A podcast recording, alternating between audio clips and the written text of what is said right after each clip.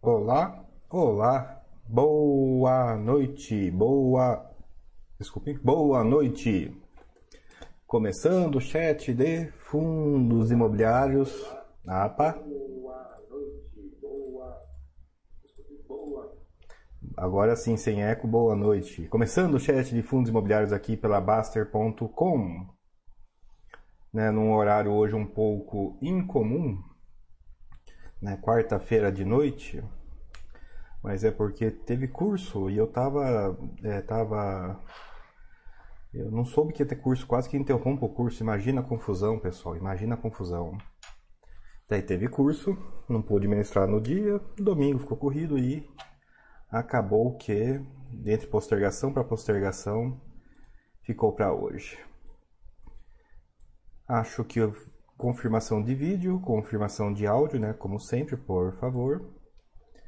Pelo que eu estou vendo aqui, deve estar ok. Sem chiado hoje, apesar de hoje estar particularmente. Estou com o ventilador aqui no máximo, pessoal. Choveu, né, em São Paulo, fez calor, longo, não tem nem jeito.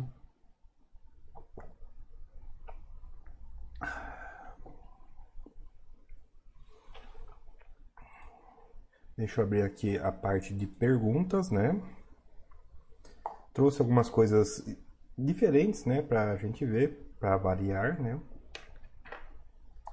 E e sim, hoje é dia de provento, tava vendo provento, tava vendo demonstração financeira, saiu demonstração financeira hoje, estava lendo demonstração financeira hoje. Junto com os proventos. Até é interessante ver que algumas coisas bem comuns estão finalmente aparecendo nas demonstrações financeiras. Devo poder justificar agora com base do ah, eu não ouvi mais numa assembleia de uma empresa. Agora está na demonstração financeira, né? Está na própria no próprio documento do fundo. Calma aí, deixa eu ver só um negócio aqui. É, parece estar tá bem tranquilo. O Fnet parece que parou.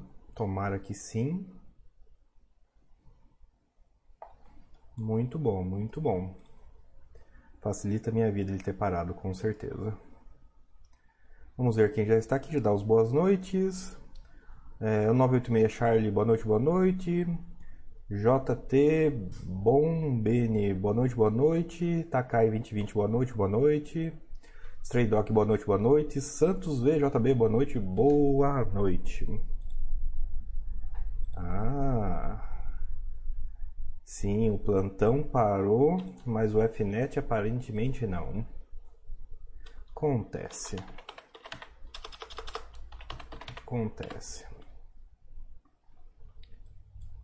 É, calma aí, fato relevante. Opa, tem fato relevante que eu ainda não tinha visto ainda. É, fato relevante, quando? Minutos depois que o mercado está fechado, aparentemente.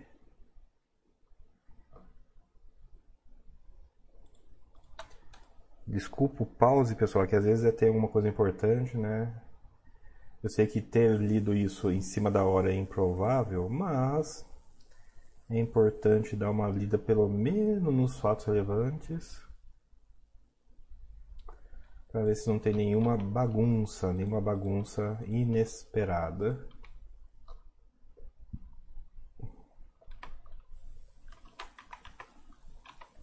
Nossa, amortização é fato relevante.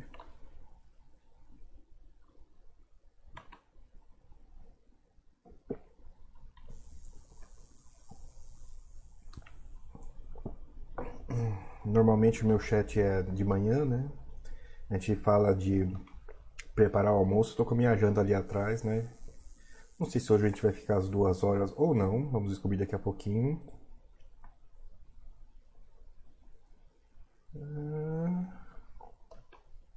Pessoal, fato, fato relevante como comunicado por rendimento, só o próprio comunicado já é. É, parece estar bem tranquilo. Eu acho que eu consegui ler tudo antes. E sim, pessoal, às vezes acontece isso, de parar para ler corrido, né? Imagina, dia 30, sai um monte de comunicado, sai um monte de fato relevante, sai rateio, sai liquidação, tem oferta em andamento. Está muito, está bastante animado esses dias aqui. Uh, D12, boa noite. Edward, boa noite. Kafka, boa noite. Mr. Burns, boa noite. É isso aí, pessoal. Liberado para dúvidas gerais.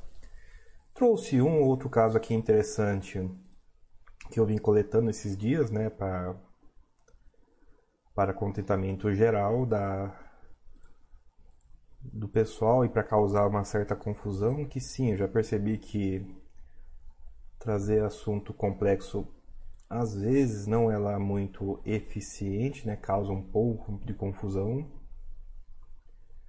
mas acho que é importante para o importante para o desenvolvimento do entendimento desse mercado.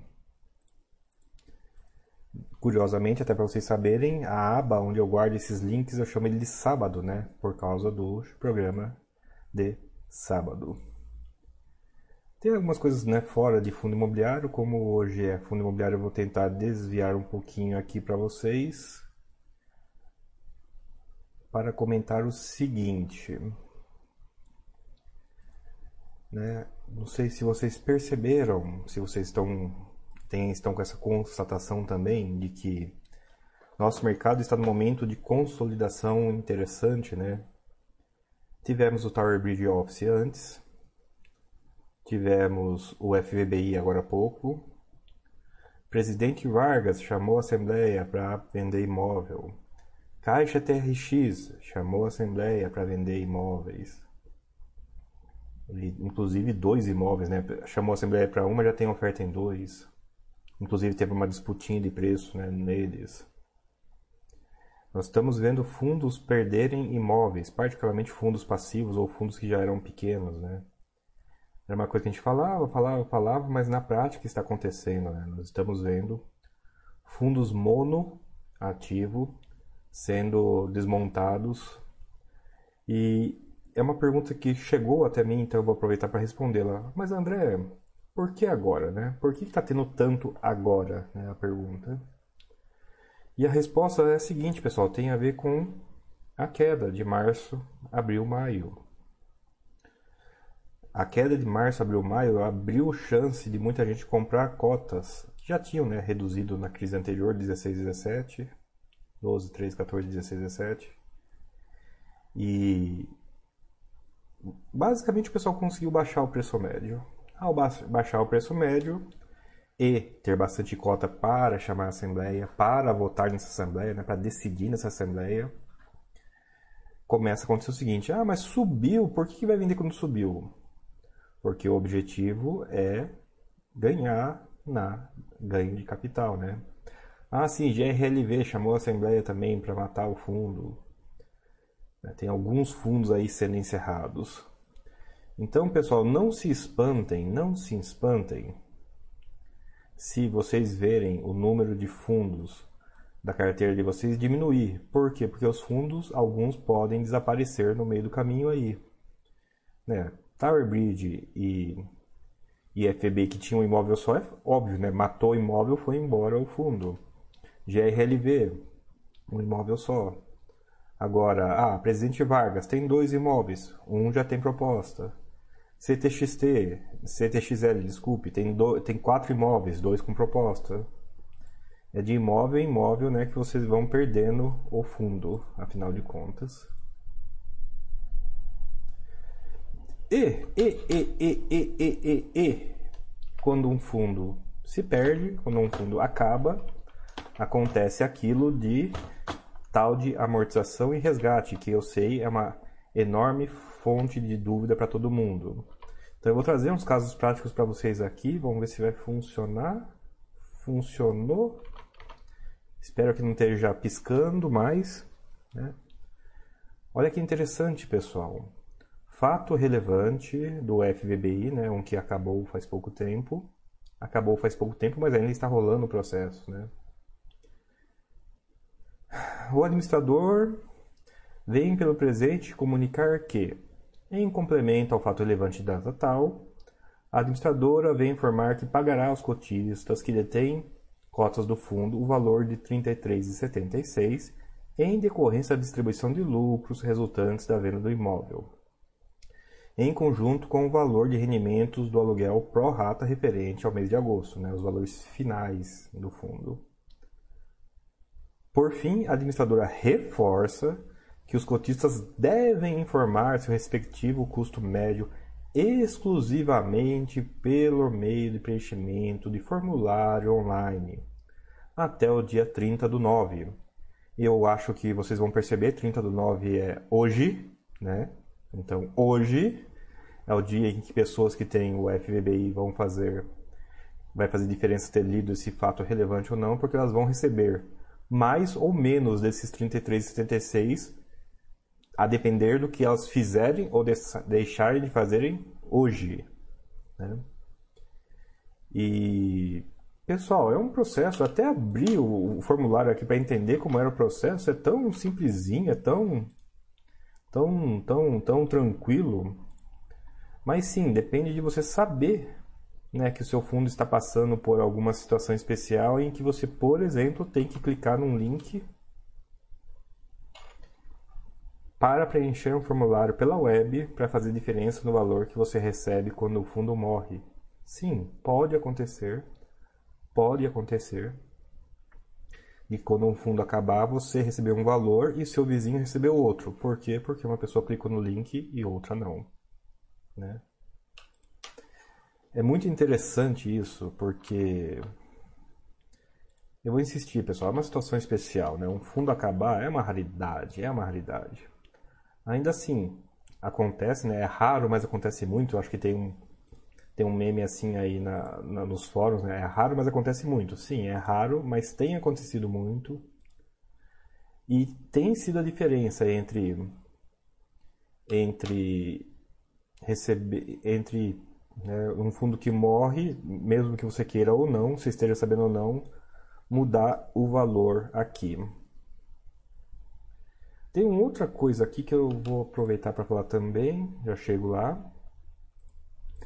E nesse contexto eu queria trazer para vocês isso aqui, que eu talvez, talvez pouca gente tenha visto, né? O que, que é isso aqui, né? É uma carta, literalmente é uma carta. No caso aqui está escaneado o PDF, né? Mas uma carta que esse fundo aqui, esse gestor de vários fundos, mandou lá para o administrador do. É, mandou para o administrador do CSHG GR Louveira, né, o GRLV.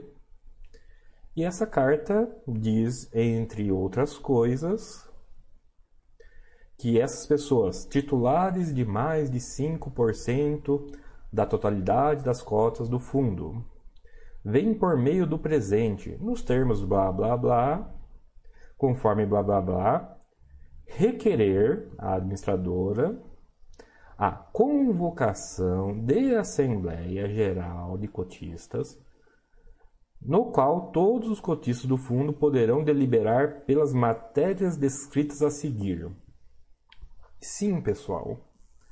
Um cotista que tenha 5% das cotas ou mais, né, ou em conjunto de cotistas que tenham 5% ou mais das cotas, eles podem, um, chamar a assembleia, dois, dizer qual que vai ser o assunto da assembleia. Não é só o administrador que chama da assembleia.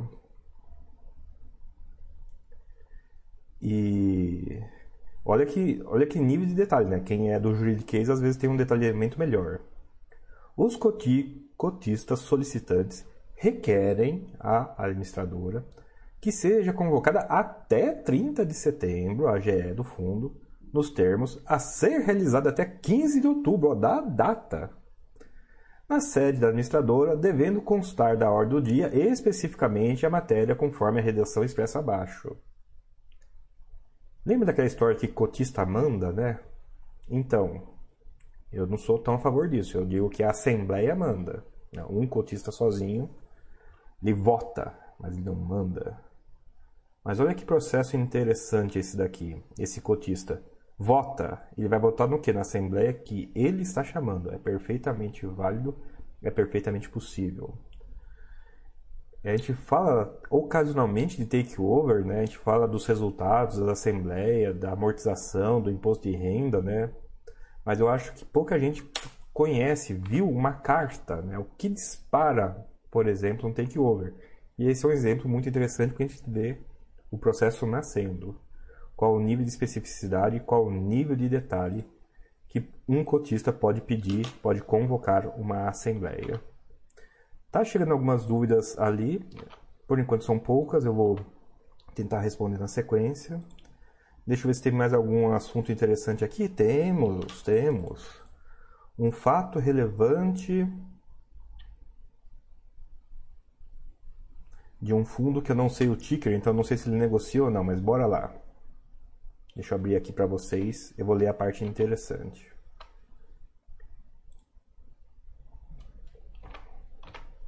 Pronto. Uh, fato relevante. O administrador tal do fundo tal, papapá, informam aos cotistas e ao mercado em geral, em complemento a outro fato relevante, que foi encerrado o período para o exercício do direito de conversão de cotas tipo A para cotas tipo B, nos termos propostos. Durante o período para exercício do direito de conversão, iniciado na data tal, encerrado na data tal, os cotistas puderam exercer o direito de conversão das cotas A em cotas B, até o limite de 15% do volume total de cotas A, que corresponde à quantidade de 9.002 cotas A, blá blá blá.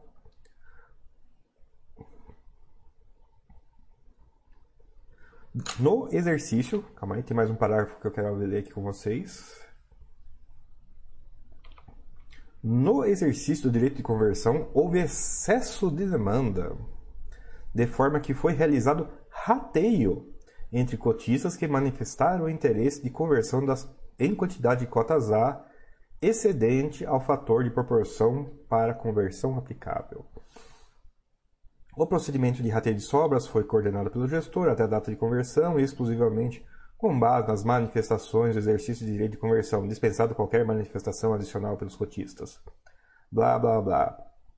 Então, olha que interessante, olha, olha o que a gente consegue aprender aqui desse comunicado, desse fato relevante. Esse fundo tinha duas classes de cotas, cotas A e cotas B. Classe de cotas é quando, apesar de ser um fundo só, né, existem sim cotistas diferentes, com direitos e obrigações diferentes.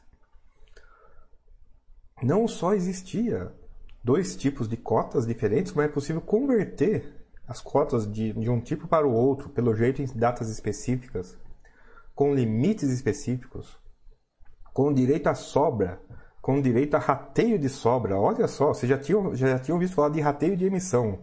Agora nós estamos discutindo aqui rateio de conversão.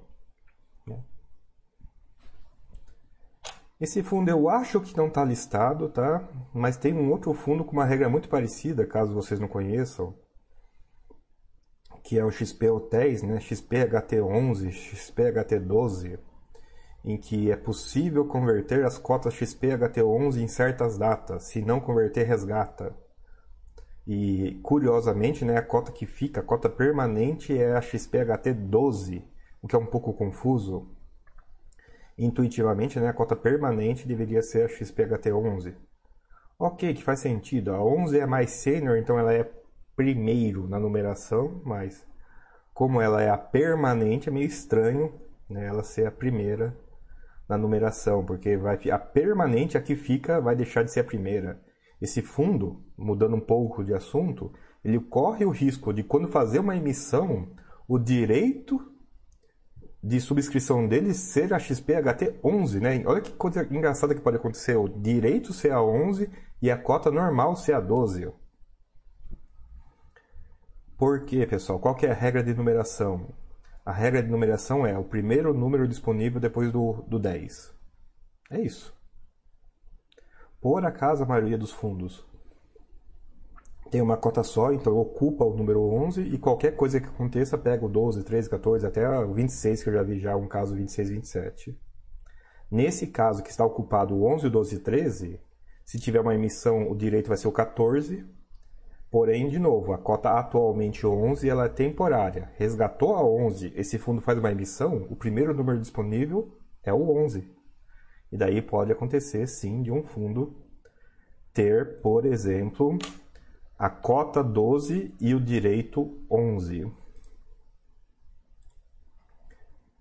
Todo mundo vivo aí, todo mundo respirando aí, não estou matando ninguém de, nem de tédio e nem de susto, espero eu, tá? Né? Aberto para dúvidas, vou dar uma pausa aqui nesses casos estranhos para ver algumas poucas dúvidas que chegaram aqui. Confuso, boa noite. Boa noite.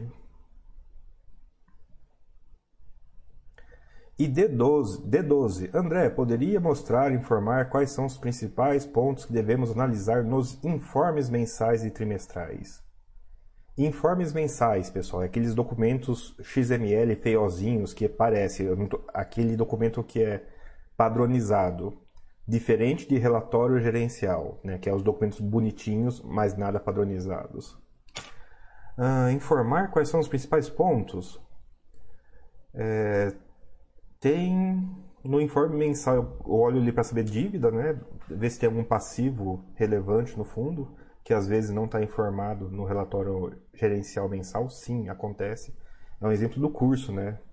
Dá para saber o valor da dívida pelo informe mensal, mas não dá para saber o valor da dívida pelo relatório gerencial. Né? Que maravilha de de, de organização de dados essa. O trimestral tem uns dados a mais de endereço, às vezes tem um dado, tem um dado de, de onde vem a receita do fundo, qual que é o contrato, qual o indexador que reajusta o contrato, né, se tiver um contrato relevante, tem, tem percentual também de... Tem endereço de imóvel, tem percentual de fonte de receita para você saber se o, se o shopping rende no setor de investimento, se o shopping rende no setor de alimentação, ou como é um exemplo também do curso, né? um shopping que é a principal e a única renda dele que é acima de 10%, chama-se estacionamento. Fecha o estacionamento, um terço do shopping perde a receita. Né? O, estacionamento é um, um terço de toda a receita do shopping. Você vê umas coisas engraçadas assim no trimestral. Mas perceba aí que eu estou falando de coisas interessantes, mas não necessariamente coisas que ajudam na análise.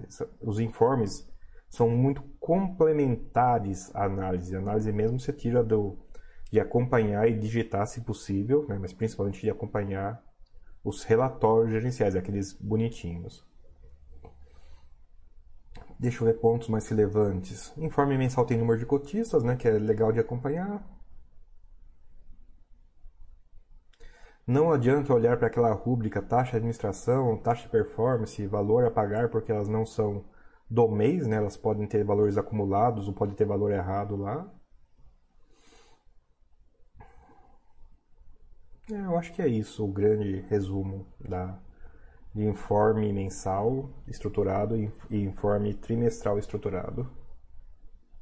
Dúvidas? Hum, Mr. Burns, existem outros fatos relevantes que também causam os prejuízos para o cotista de não ter visto no mesmo dia? Sim, Mr. Burns, existem. A maioria desses, desses fatos relevantes não precisa ler no dia, né? Você pode ver que o caso do FBI tem tá rolando há muito tempo, o caso do Tower Bridge também rolou por muito tempo e assim por diante. CXTL está chamando a Assembleia agora para um fato relevante de venda, avisou que teve proposta de venda já tem três semanas já, e só agora chamou a Assembleia. GRLV convocou uma Assembleia para daqui 15 dias, né? não precisa ser no dia. Isso dito, isso dito, tem alguns fatos relevantes que sim, se você não lê no dia, você entra pelo cano. E a maioria deles tem a ver com amortização, né? Acho que o exemplo mais recente disso talvez fosse o Downtown. SP Downtown né, fez um pagamento grande de amortização e o fundo voltou no dia seguinte negociando mais ou menos no mesmo preço. Né, então o pessoal engoliu a amortização, né, ignorou o valor ajustado. Né. Ah, ontem estava a 90, hoje negocia por 90. Né, o cara que o preço continua por mais que ele tenha pago um fluxo grande, geralmente um fluxo grande de amortização. E não é um fato relevante, né? é um comunicado normal. o fundo pagou provento. Só que nesse mês o fundo pagou um provento anormalmente grande de amortização e isso quebra, né? É uma descontinuidade. Fora isso, fora isso, coisas que você tem que ler no dia. Bom, fundo de prazo não é para mexer, né? Fundo de prazo é mil complicações, mas é muito comum, né, um fato relevante de fundo de prazo que sai depois que o fundo para de negociar. Daí é tarde demais, né? Não tem nem como. Mas é um exemplo do livro, né? O RBAG anunciou de de manhã, de manhã, que o fundo ia morrer naquele dia lá por 10 e 50, alguma coisa assim, né? Ele começou o dia com 20 reais, tinha uma ordem de compra a 20 reais. E, e, e, e, de manhã ele soltou um fato relevante. Olha, pessoal, esse fundo vai morrer. Quando? Hoje. Por qual valor? 10 reais, 10 e pouquinho. Quem leu esse fato relevante, né, não, não teve prejuízo nenhum, né, ou pelo menos diminuiu o prejuízo. Conheço um maluco aqui da Baster que, inclusive, não sei como a corretora deixou, deixou o cara operar vendido fundo imobiliário no último dia de negociação dele. Olha só o perigo disso. E o cara ainda fez dinheiro com esse fato relevante. Nem eu consegui fazer isso. Eu tiro o chapéu pro maluco. E. E aí, né, é, é a situação que não tem solução, né? O fundo de prazo, no meio do caminho, ele pode né, capotar, no meio do caminho ele pode parar de negociar. O RBAG foi a duas vezes, o RBPD foi seis ou sete vezes, o RBCB agora foi a 20 vezes. Tem. Mas, mas aí é situação de fundo de prazo, né? Não sei se qualifica exatamente na sua pergunta. Eu acho que é isso, grossamente, eu acho que é isso. Não, não tem. Não tenho que ficar muito preocupado com ler todo dia, não. O que esse ano está sendo pródigo em demonstrar que sim, infelizmente, ler uma vez por ano, infelizmente dá problema nas amortizações, pelo menos. Talvez a gente tenha que colocar um alerta ou fazer um monitoramento um pouco mais extensivo para fundos em desinvestimento. Antigamente, lá na minha, né, quando eu tá na minha primeira vinda aqui na Basta, a gente tinha, né, aquele documento lá PDD, né? O pessoal ficava com o nome dele, né? Misturava PDD de fundo imobiliário com PDD de ações, né? PDD de ações é provisão para devedores duvidosos, né? Aquela dívida que talvez não seja paga enquanto que PDD de fundo imobiliário é prazo, fundos de prazo, fundos é, de desenvolvimento ou fundo em situação de desinvestimento, né? PDD, prazo, desenvolvimento de, em desinvestimento. Porque vocês podem reparar, pessoal, a maioria das situações hoje são justamente essas: é prazo, é desenvolvimento, é desinvestimento, fundo sem prazo que está morrendo de certa forma, os problemas não são exatamente novos. Nós estamos vendo prejuízos consideráveis ocorrendo hoje de problema que não é exatamente novo. Uh, Mr. Burns, espero tenha ficado claro. Se alguém aqui ao vivo lembrar de outro fato, outra situação de fato relevante que, se não ler no dia da problema, é interessante. Acho que esses são os principais casos, né? E é tudo uma situação anômala, atípica, né, pessoal? Você pega um fundo grande investido, não deve ter esses rolos, não.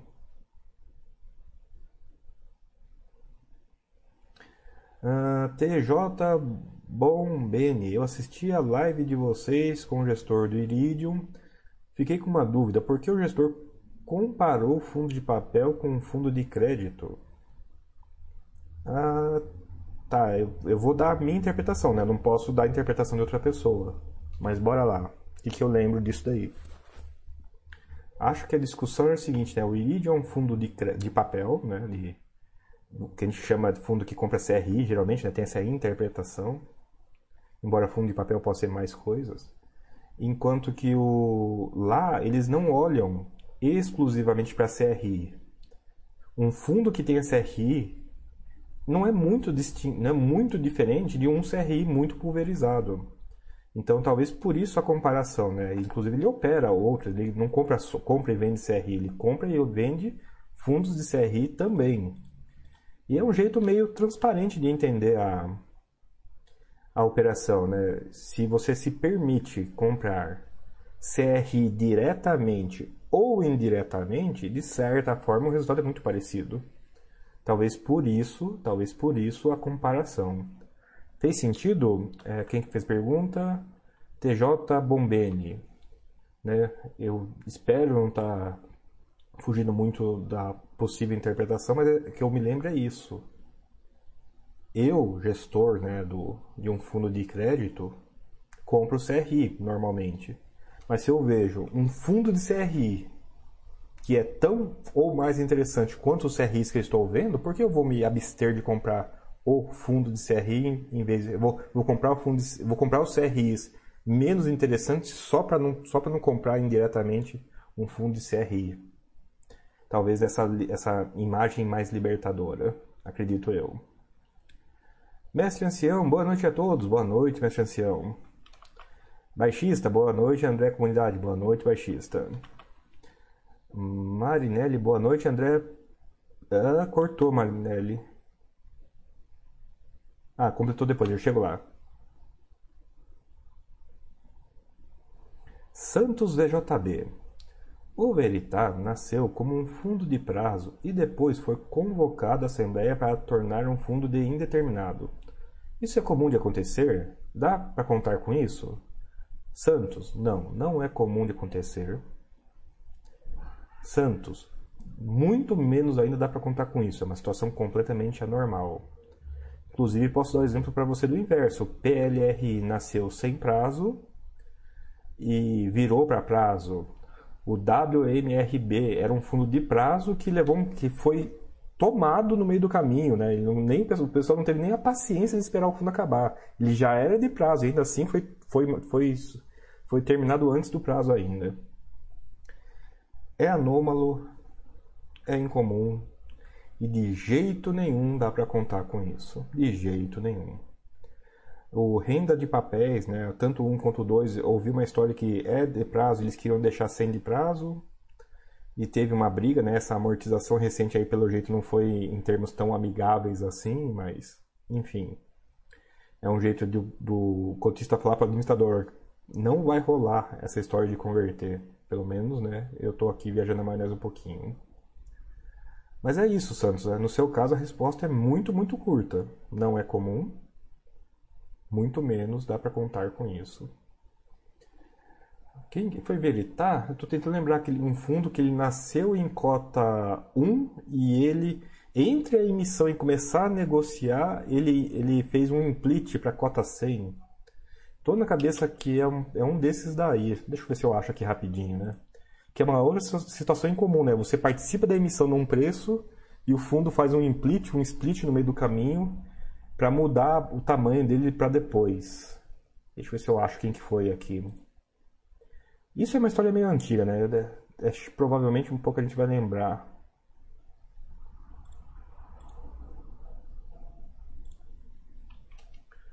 É, eu acho que foi Veritar mesmo. Ó. Ele fez um implit de 100 para 1. Ele, é ele era base 1, né? Quem, alguém tem alguém do Veritar da época da emissão? O Veritar era, pela minha base aqui, em 2011 o Veritar era base 1 e implitou 100 para 1. Eu acho que eu nunca vi o Veritar negociando na base 1, mas alguém lembra disso? O Veritar negociando em base 1? Né? Imagina, né? emitiu na base 1 e negociou na base 100. Olha que legal, olha que incomum. Incomum, não dá para contar com isso.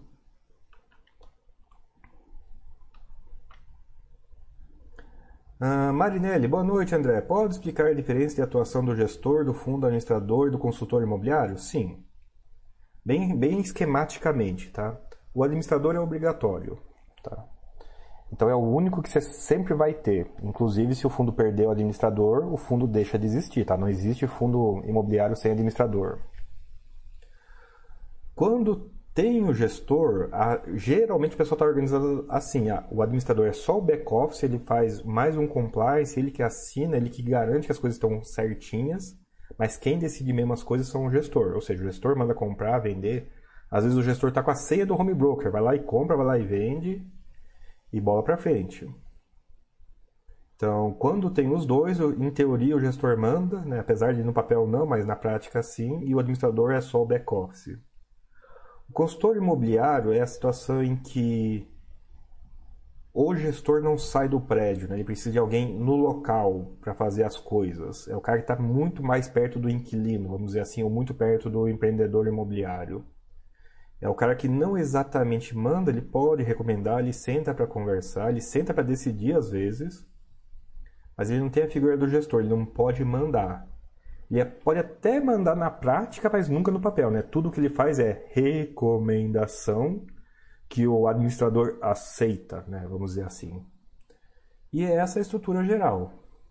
Espero que tenha ficado claro. Administrador sempre existe e às vezes ele toma conta do fundo, às vezes não. Quando tem um gestor, é o gestor que decide, o administrador vai para back-office. Quando tem um consultor imobiliário, ou é para ser a pessoa do mundo real que fica mais perto do inquilino da obra, ou como, como às vezes acontecia antigamente, vezes, até acontece hoje em dia, do consultor imobiliário ser o gestor na prática sem ser no papel, né? que ele não tem, precisa ser gestor CVM. Né? O consultor imobiliário tem um requisito documental muito, muito menor. Eu acho que é isso. Ficou claro? Se alguém tiver algum comentário. Uh, TJ Bombeni agradece, de nada. Raisso Indy. Briosíssimo André, não nos deixe sem seu chat semanal. Acaba com a semana nossa, por favor. Eu gostaria de saber como você acredita que os FIIs performaram em um cenário de alta inflação. Chego lá.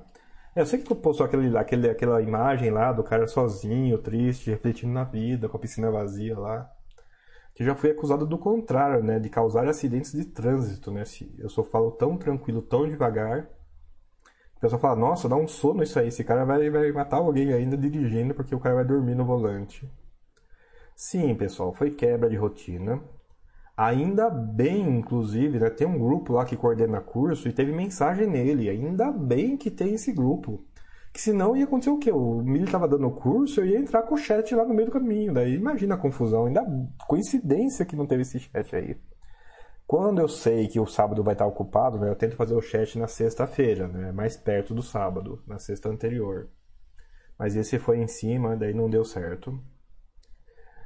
Gostaria de saber como que acredita como os FIIs performariam no cenário de alta inflação? A gente sabe como é é que a gente não lembra, né? E eu mesmo não participava desse mercado, mas eu, eu tenho os dados da época e é fácil de ver que fundo, quando a inflação está 20% ao ano por aí, a Selic está por aí também, o preço cai para para ficar perto disso aí. Não cai para 20, né? Cai para 14, 15, 16, né? A regra do FII é o inverso de juros, ela é muito forte entre 12 e 4 por aí, acima de 12 ela vai perdendo força, acima de acima de 5 ela vai perdendo força, 5, 4 ela vai perdendo força. Então imagina vocês comprando fundo de tijolo cu, cujo dividendo yield é 15% ao ano. Né? Como não ficar milionário? Não, pessoal, eu não quero defender a volta da inflação de jeito nenhum. Inflação é o não é, né, a gente fala que a loteria, né, o imposto sobre a burrice, né, inflação é a exploração de todo mundo. Mas se é uma coisa, se é uma coisa triste desse mercado, né, o FII é mais ou menos descontada a taxa da Selic, né, a inflação de 20 é Selic a 25, 26 comprar tijolo e crescer a renda em termos aspas reais 14, 15% ao ano. É a situação das pessoas que sabem disso, né? não empobrecem tanto quanto as pessoas que estão no, na, no dinheiro puro, né? no M0, no M1, na base monetária, porque é isso que a inflação serve para isso, né? serve para expropriar as pessoas que têm dinheiro no M0 e no M1.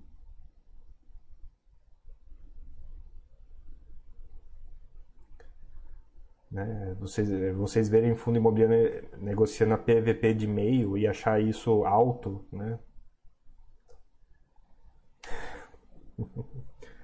teve a, o evento, olha os pernilongos aqui, teve o evento do, do eu acho chato semanal de fato relevante do Arthur, né? Eu não fiz o meu, mas pude participar do Arthur um pouquinho.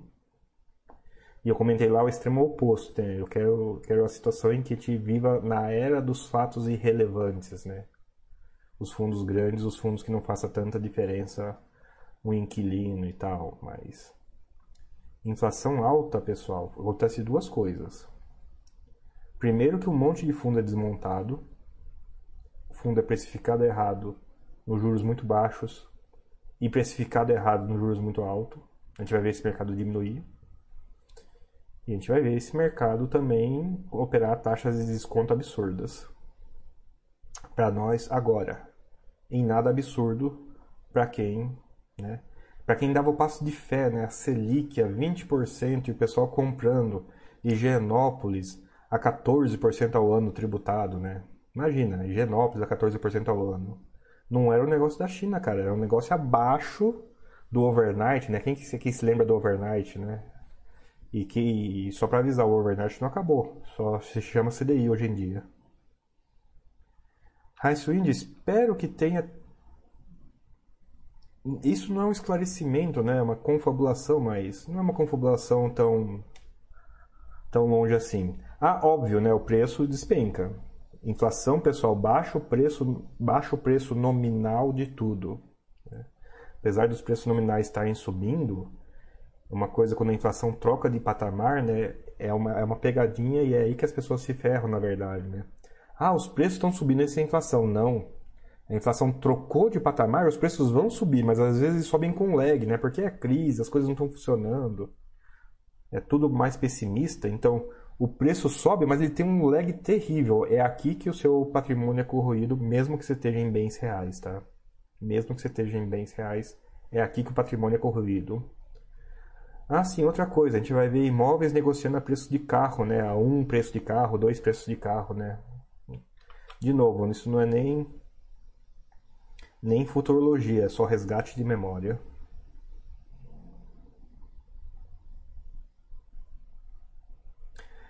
Boa noite, André. Vi você numa live bebendo suco de uva batizada, ninguém de ferro.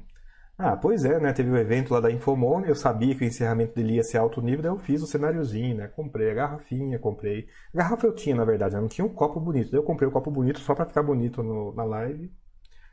Mas que me gerou um problema interessante, né? Eu não bebo tanto assim vinho, tô com a garrafa, tô com metade da garrafa ali ainda. Uma pena, né? O vinho é bom, é daqueles que você abre e você perde, né? Tem que tomar rápido, mas não é meu caso. Eu não sou muito de beber, o pessoal até estranha, né? Não tomo cerveja, vinho muito raramente, champanhe é champanhe doce, né? Eu tomo, não faço. Não sou completamente abstêmico, não. Highswind complementa. Entendo a importância da localização, mas até que ponto podemos atrelar o tijolo a uma segurança de longo prazo inflacionária?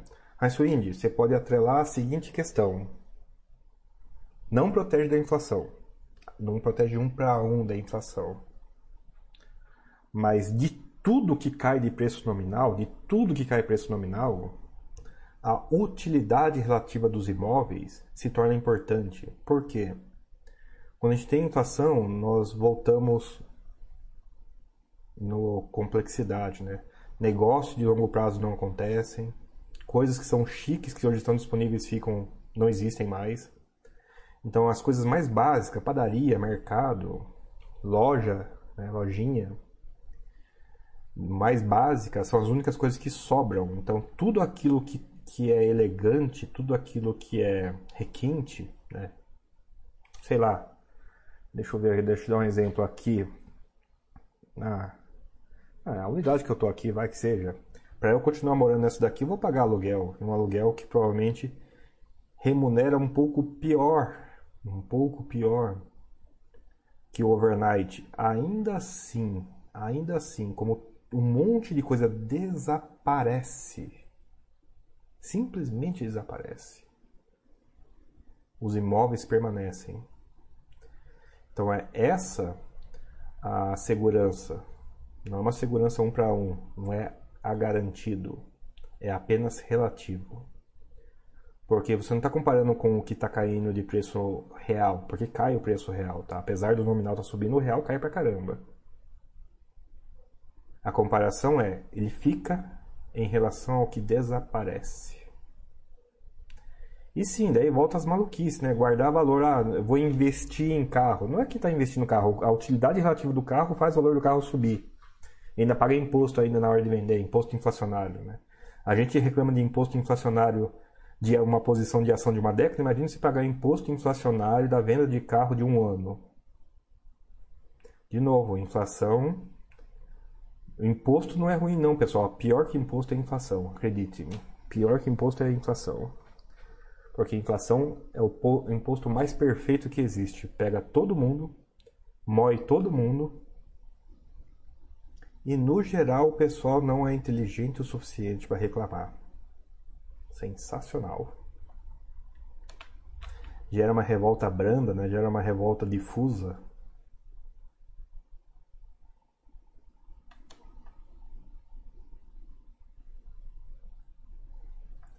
GES 549, na minha intuição, eu diria, né, o GES 549 diria que empresas de shopping dariam um banho de retorno nos FIIs de shopping, possuem um portfólio melhor, mas na prática isso não acontece. Que conclusões podemos tirar? Uai, Guest, é uma conclusão muito antiga essa, que o mercado não faz o que a gente espera. Primeira coisa. Né? E depois que a gente faz isso, na verdade a gente não precisa não tenta fazer mais nada, né? Que uma vez que o mercado não faz o que a gente espera, nada mais a gente pode pedir do mercado.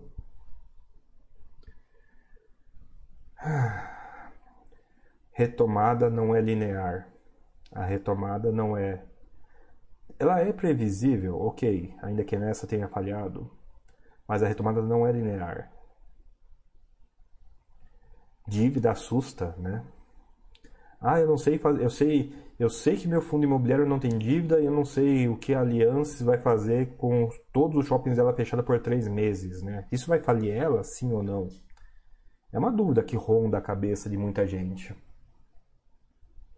Mas basicamente é isso, Guess o mercado não faz o que a gente quer, ponto. E a racionalização improvável e inválida depois de afirmar que o mercado não faz o que a gente quer, que não, não só não faz o que a gente quer, como não tem sentido mesmo. Você deve ficar feliz, Guess, muitas vezes, com o mercado não fazer o que você acha que o mercado vai fazer. É uma teoria interessante essa, né? Você só compra quando você discorda do vendedor, você só vende quando você discorda do comprador. Né? Não fique tão triste do mercado não fazer o que você quer. Ele só deve estar te, te dando, dependendo da sua interpretação, uma chance prolongada em vez de uma chance pontual. Né? Quem vai estar certo ou errado depende do preço, né? Porque essa análise agora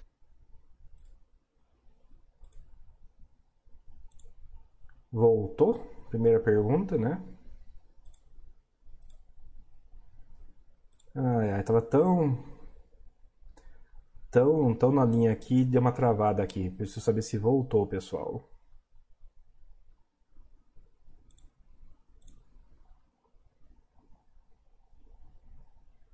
Aparentemente voltou. Vou continuar.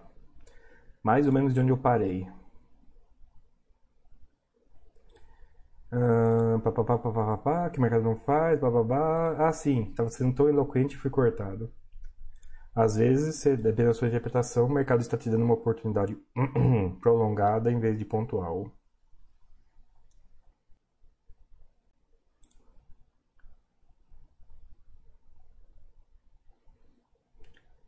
Tentativa número 3. Fui desconectado de novo. Não sei se é o OBS dando pau ou se é a minha internet dando pau continuando de onde eu parei. Depois vocês comentam aí como é que está. Eu estou na minha internet wireless agora, então deve estar um pouquinho estranho o vídeo e o áudio. Vou até ficar um, tempinho aqui agora para ver se fica, mas duas vezes eu fui desconectado. E vamos ver se agora permanece um pouquinho mais. Só que eu não sei se foi defeito do do OBS ou da minha internet. Se for OBS, provavelmente vai ter que. vai, vai ser difícil, mas tô, na, tô no wireless agora, não estra... então pode ficar um pouco diferente. Guess. Ficou dúvida? Pessoal, ficou muito confuso? Eu sei que é confuso isso pra caramba. Espero que não tenha causado muita confusão. E Eduardo comenta, a, a IEC11, há poucos dias atrás, fez isso mesmo. IPO a 1 e antes mesmo de iniciar, grupou 1 para 100. Nossa, vou, esse aqui não está na minha minha base. Bom você avisar que eu vou caçar depois para ver essa história aqui. Essa aqui não está na minha base. Você vê, pessoal, é raridade, mas acontece, né? É engraçado isso. Bem interessante, Eduardo. Vou até olhar depois.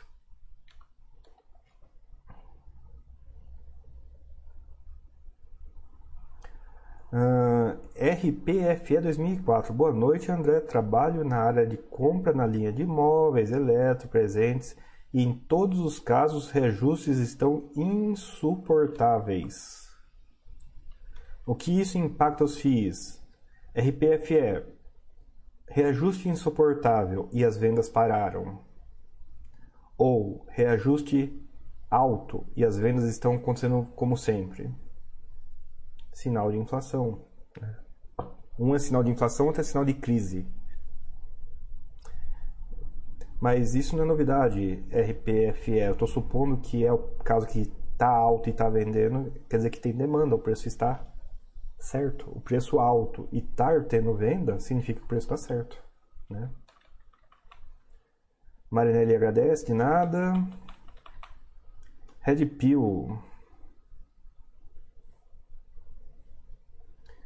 É, comenta, André, quando a gente vê um hit como tal, com 80 mil casas alugadas, o outro com 80 mil apartamentos alugados, aí percebemos como o mercado de FIIs está na infância ainda.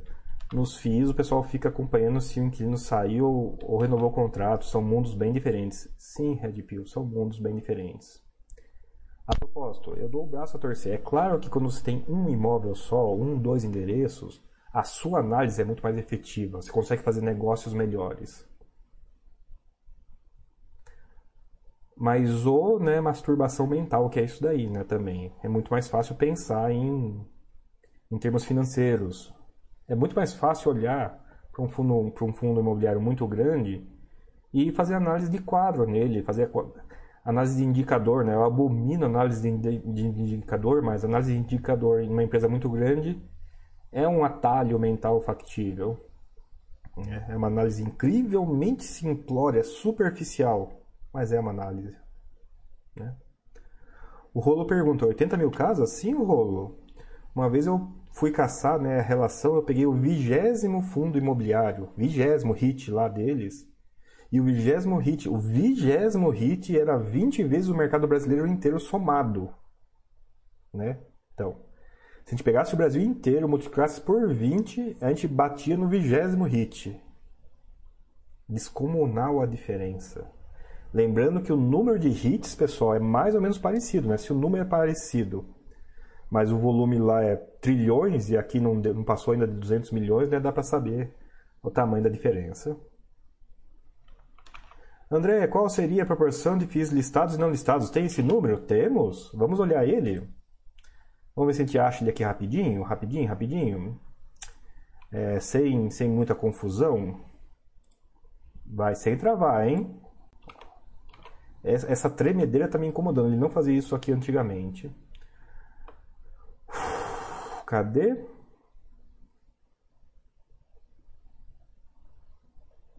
Ó, minha, minha lista diária aqui, né? Coisas que eu leio todo dia. Boletim de FII. É, uma vez por mês, né? Cadê? Agora estou no documento errado. Vocês estão vendo o documento errado. E agora estão vendo o documento certo. Meus parabéns. B3, Bolsa Brasil, Bolsa Balcão, Boletim de Fundos Imobiliários, agosto de 2020. Evolução anual, anual de número de FIIs. Total 484 listados 269. É quase 2 para 1, tem um pouquinho mais, um pouquinho mais de 2 para 1 de listado para de não listado para listado. Aí, ó. É, talvez você, deixa, eu, deixa eu só diminuir para vocês verem a legenda, que eu vi que não está aparecendo. Pronto, agora apareceu. Aí, ó. 484, total de fundos registrados na CVM, né? Um fundo só, só existe registrado na CVM. Dos 484, 269, né? Passamos os 200 e atropelamos 200. São listados. É, é, baixista, isso responde sua dúvida?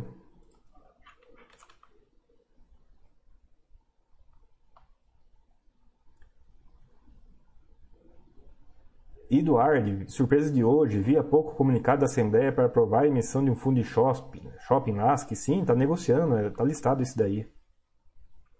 Né, tem umas siglas hoje engraçadas, né? Com 269 fundos listados, né, as siglas vão começar a ficar engraçadas, né? AIC, LASC.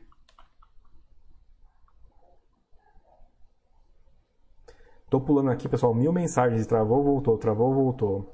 Para minha sorte, esse programa aqui me avisa que travou, né? Daí eu consigo muitas vezes saber que travou.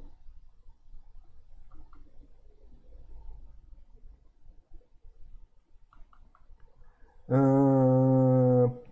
Serra Azul, parabéns André pelas lives e por compartilhar conosco tantos conhecimentos. De nada, Serra Azul, que bom que gosta. Rolo, pergunta, André, fala das caveiras escondidas no armário do Lug.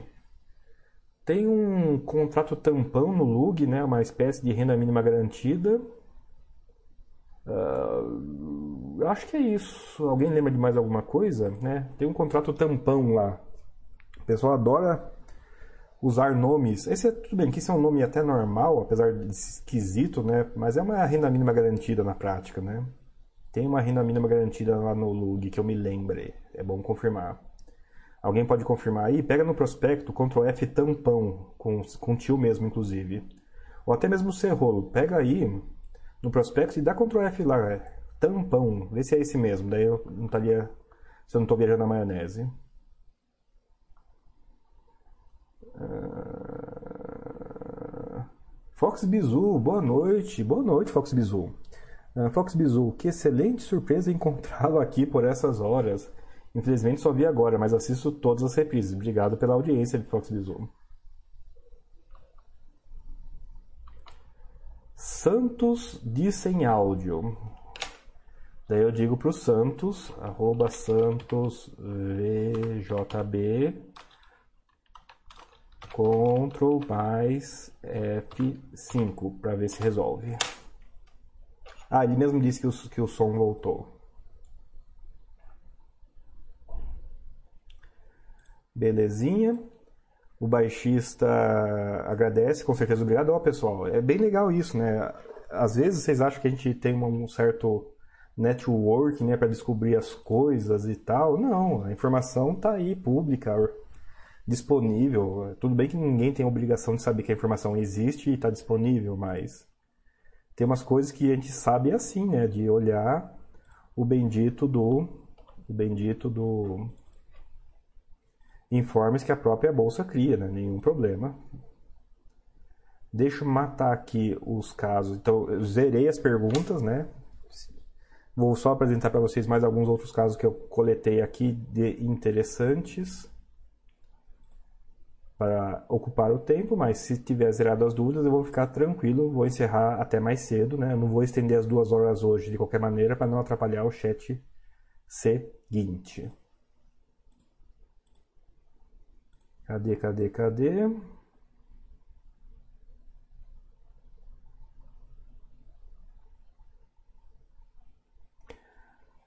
Esse é um caso que eu não sei se eu comento com vocês, porque ele é muito, muito incomum, talvez, mas mostra para vocês que às vezes o pessoal se enrola e às vezes o administrador às vezes se enrola também, né? Não é muito esperado isso, mas deixa eu ver se consigo compartilhar aqui com vocês. Não trava, para de, para de piscar. Parou de piscar, que bom. Qual que é o caso aqui? Um fundo imobiliário, Novo Horizonte, que inclusive eu acho que já sofreu uma bolha, né? foi, foi puxado esse fundo. É...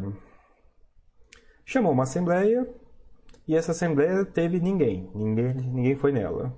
A ausência dos cotistas e manifestação de voto. Não teve, não foi, não foi ninguém, ninguém mandou carta. Qual que era a pauta dessa assembleia que ninguém autorizou?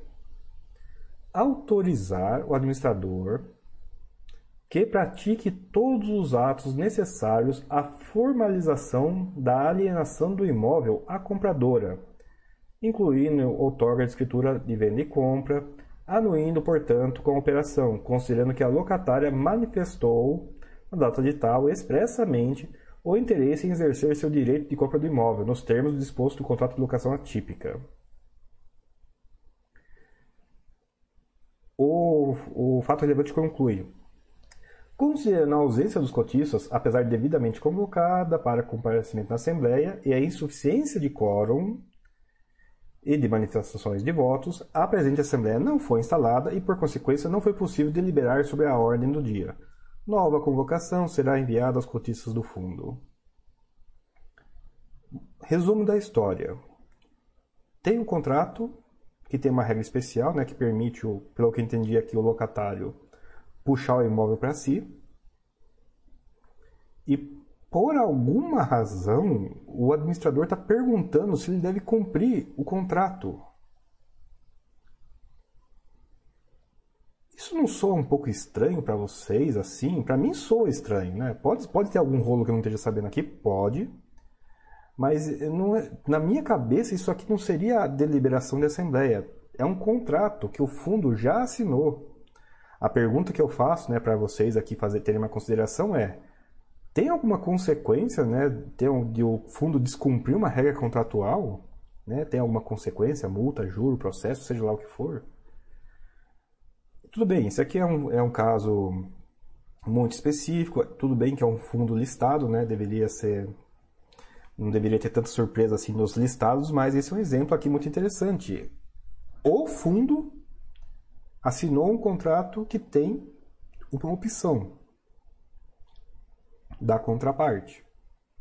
A contraparte foi lá na opção e apertou, ó, quero essa opção. Na minha cabeça, não tinha que passar por assembleia isso não, tinha que executar.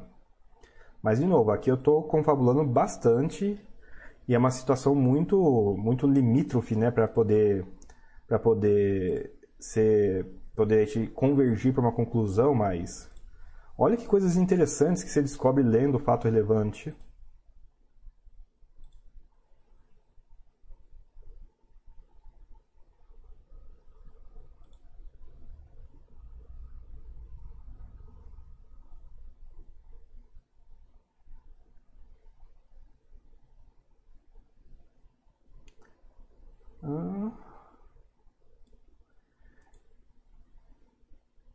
Ah, e a Assembleia já foi reconvocada, ok. Chegou mais algumas dúvidas aqui interessantes. Eu vou tentar dar foco nelas. Só estava limpando aqui para não ficar repetitivo com o próximo chat, né? Não repetir assunto com vocês. Tem algumas perguntas aqui, vamos ver se eu consigo responder.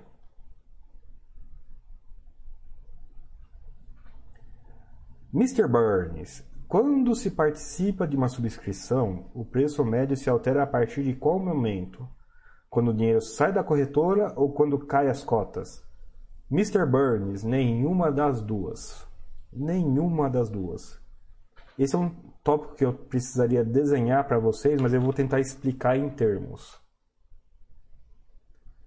Numa emissão, tem o período da subscrição. Você põe o seu nome. Opa, perdi o nome maldito. Subscrição é você reservar, você pôr o nome.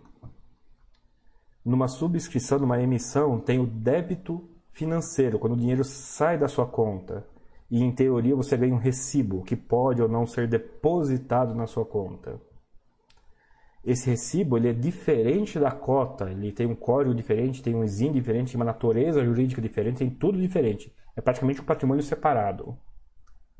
No meio do caminho entre o débito financeiro e a liberação para negociar, né, o depósito da cota 11 para você negociar, tem a conversão, tem o um momento que ele deixa de ser recibo e vira cota.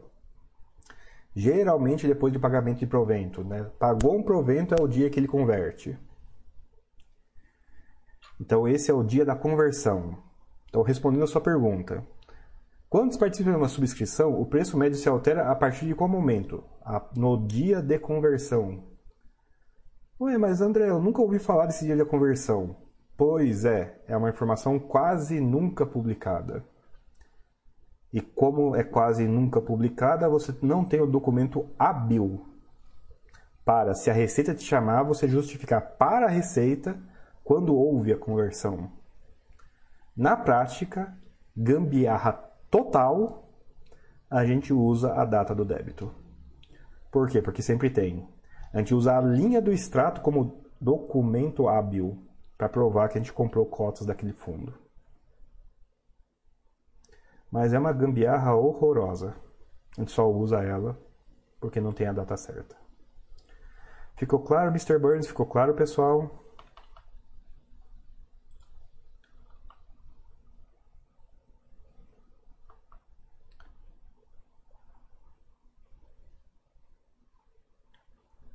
Morpheus pergunta da dívida do RST.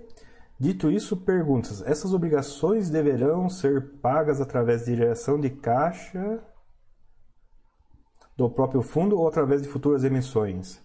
Morpheus 78, essa é uma discussão complicadíssima. Eu vou tentar resumir para você, mas grossamente falando, só por emissão. Depende um pouco se o fundo fez CRI. Se o fundo fez CRI, ele pode usar o caixa para pagar a dívida. Se essa dívida é um parcelamento, é obrigado que seja por emissão, embora dê para engabelar um pouquinho. Então depende de como a dívida foi feita, não basta ter a dívida. Uma dívida de parcelamento tem que ser pago com caixa caixa não gerado. Porque o caixa gerado tem que ser distribuído. A regra dos 95% não permite amortizar dívidas não permite amortizar pagamentos. Eis que CRI dá um, dá um nó, dá uma volta nessa regra, e por CRI você consegue usar sim caixa direta, indiretamente, de várias maneiras você consegue usar o CRI para pagar essa dívida. Uma outra forma de usar a geração para pagar a dívida é o imóvel não estar no fundo. Tem o fundo, Embaixo do fundo não está o imóvel, embaixo do fundo tem uma empresa, uma sociedade de propósito específico, uma SPE, e essa SPE tem o imóvel, o aluguel e a dívida. Na situação em que a SPE tem o imóvel, o aluguel e a dívida, a SPE não precisa seguir a regra dos 95%, daí você pode usar o fluxo para pagar a dívida. De novo, depende de onde a dívida está, como ela foi feita. Se é o imóvel pendurado diretamente no fundo, a resposta é não. Se é uma dívida de CRI ou se é uma dívida pendurada numa empresa, indiretamente pendurada no fundo, daí a resposta é sim. Então a pergunta é, Morpheus, você viu isso no relatório gerencial? Vou dar, uma, vou dar o caminho das pedras para você. Abre a demonstração financeira desse fundo e, e acha se o imóvel está direto no fundo ou se está numa SPE, primeira dúvida. Não é só o Morpheus, qualquer uma pessoa que esteja ouvindo a gente aqui agora. É uma questão muito interessante essa. E segunda questão, se essa dívida por acaso é um CRI ou é um outro tipo de dívida. Por quê? Porque são essas coisas que determinam a resposta. Mas espero que tenha ficado claro, né? O que impede, e existe uma coisa que impede, é a regra dos 95%. Porém, a regra dos 95% só vale para o CNPJ do fundo, não vale para os CNPJs que o fundo tenha. Ficou claro, pessoal? Isso, é, isso eu sei que é confuso, daí pode, daí fica, pode ficar confuso pra caramba, mas eu quero dar o detalhe para vocês conseguirem entenderem.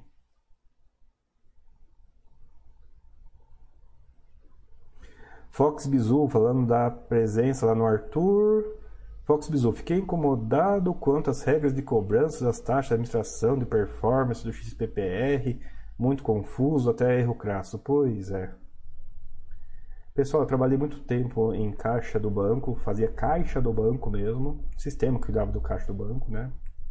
E vou dizer para vocês, infelizmente é assim mesmo.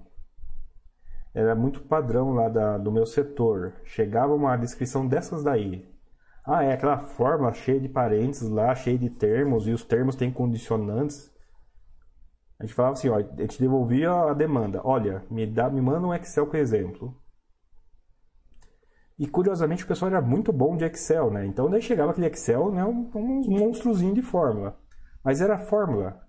A fórmula referenciava células, então a gente conseguia rastrear o emaranhado de regras, ifs e fórmulas, e saldo, e soma e subtrai, para saber, para conseguir implementar a regra em código, porque a descrição daquele jeito até faz sentido para advogado, mas não faz sentido para pessoas mais normais. E mesmo pessoas da área que mexem com isso sofrem com essa descrição a ponto de a gente falar: não entendi, manda Excel. O Excel a gente entende, esse texto a gente não entende. E daí eu vou dizer para vocês: é assim, não é assim desde sempre. Eu concordo que é confuso, concordo que é feio, concordo que deveria mudar.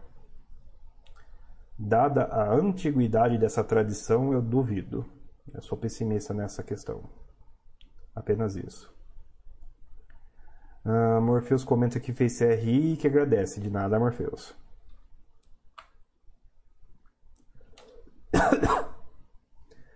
Uh, PJC, o que você acha da ideia do investidor nunca vender ativo que comprou? Funcionaria para fio de tijolo? Sim, sim. Eu não sou. Eu sou fã de movimentar pouco.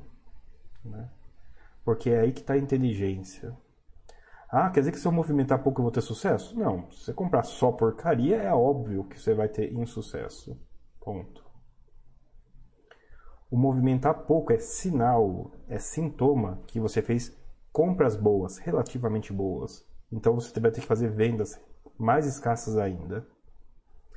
E daí a gente força, a gente força a conclusão para tentar obter o sintoma, obter, obter a causa.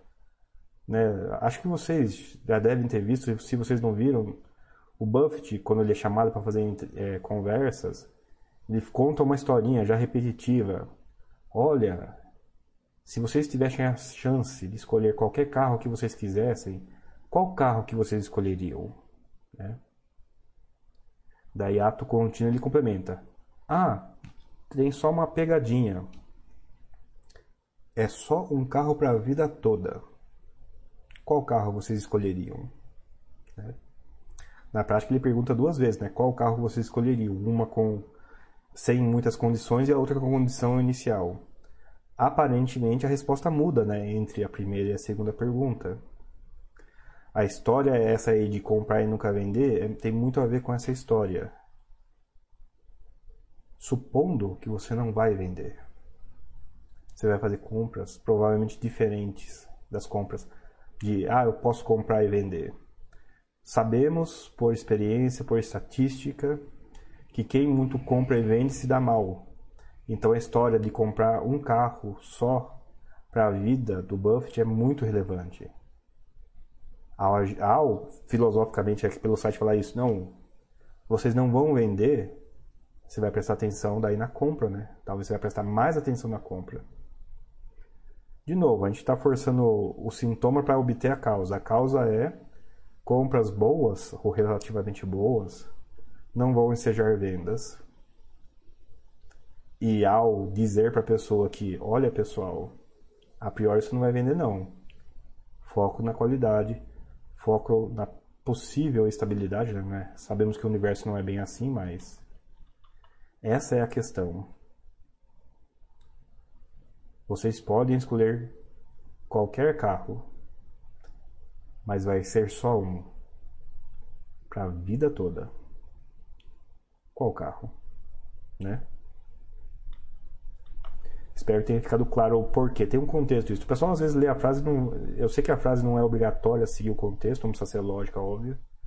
Mas muita coisa que a gente fala é no meio de uma conversa, né? Daí você tira do contexto da para de funcionar. Ah, Serra Azul. André, você acha que FIIs são eficientes e seguros para formar uma carteira previdenciária? Sim. E Serra Azul, meu parâmetro de comparação são minha família que adora entrar numa pirâmide me manda mensagem perguntando o que eu acho da pirâmide da, do, da, da, do semestre lá que eles estão olhando.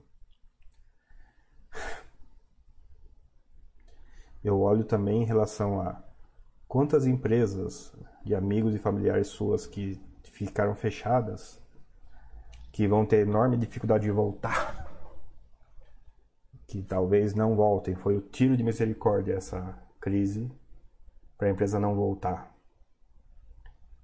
Pegando a média dos FIIs que estão na bolsa, pegando a média do comércio da cidade de vocês ou dos conhecidos de vocês, quanto que os fundos imobiliários foram, usando a expressão, eficientes e seguros?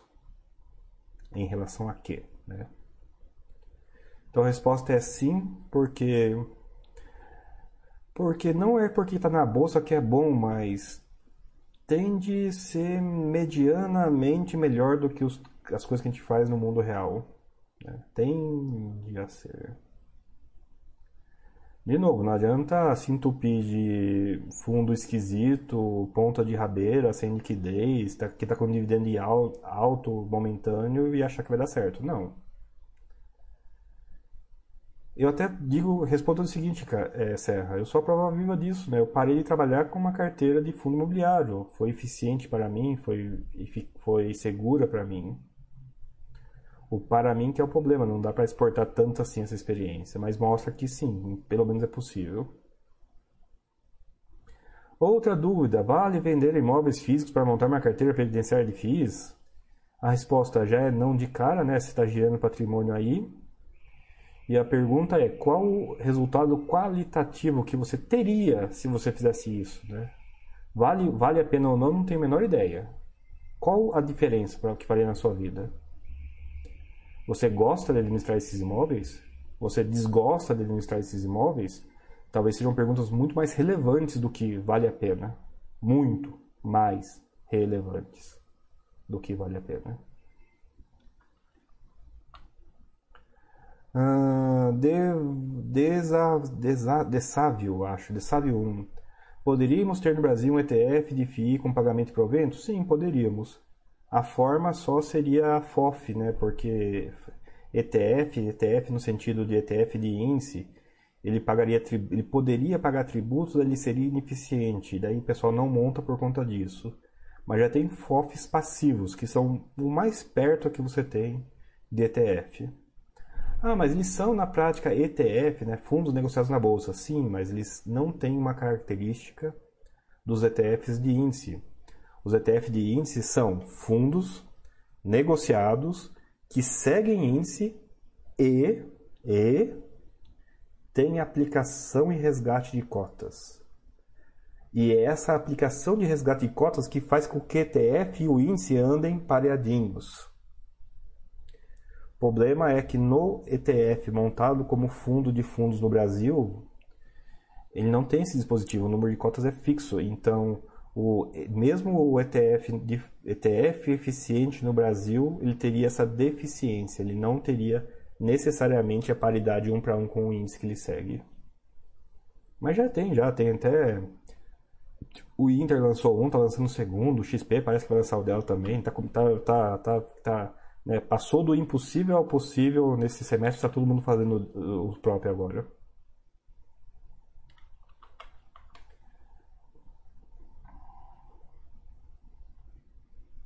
Foxhold, FII de papel com emissão cujo valor de emissão está abaixo do VP.